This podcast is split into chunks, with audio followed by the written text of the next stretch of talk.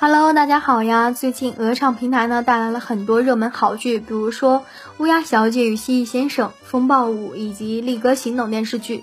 不过因为同期上线了很多大 IP 剧，因此啊不少热剧都被埋没了。就连任嘉伦的新剧《乌鸦小姐与蜥蜴先生》口碑和收视都一般般。看来呀，近一段时间热播剧的压力挺大的。之前《长歌行》霸屏了一段时间，但是呢，自从超前点播结束之后，鹅厂恐怕没有很大优势。毕竟爱优腾其他平台也推出了小舍得和八零九零，恐怕鹅厂收视难争第一。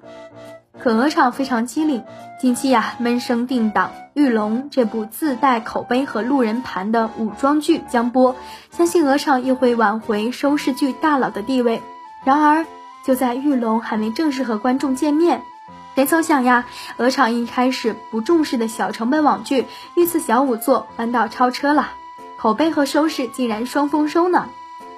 提及《御赐小五座》，很多网友们或许会一脸懵，因为剧组穷到离谱，宣发经费完全买不起热搜，因此这部剧啊是靠路人口口相传。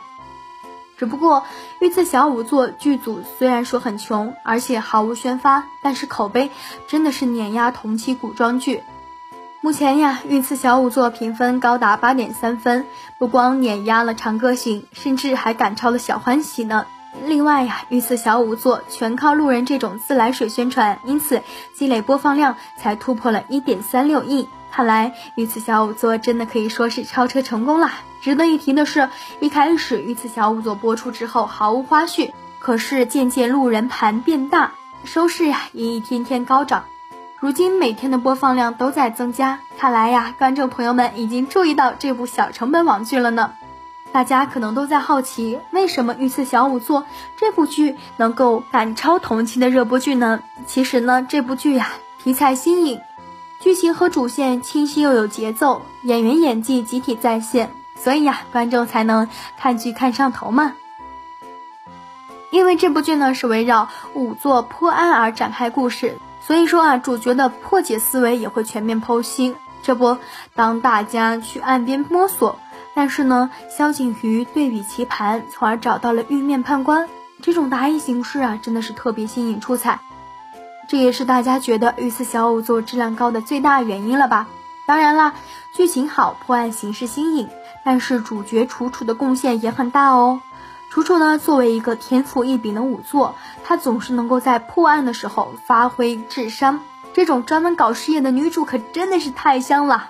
再加上苏晓彤的演技全程在线，破案睿智又聪颖，面对萧景瑜却一脸单纯。这种反差萌的人设竟然演活了，怪不得大家对楚楚爱了爱了。而女主冷月也过分出彩，在很多古装剧中，女二号一般都是搞事情且恶毒绿茶的人设，但是冷月完全不一样，她会陪同楚楚完成仵作的梦想，而且行侠仗义，这种直爽又暖人的人设也好圈粉哦。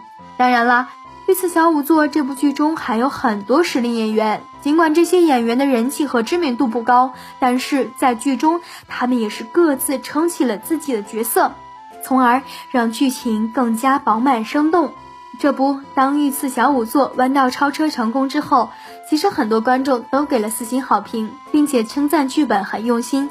有一说一，观众之所以连追十八集电视剧停不住，这依赖于高质量的剧情。看来只有用心打磨剧本，才能让观众大爱呢。大家在热追《御赐小仵作》吗？欢迎在评论区留言讨论。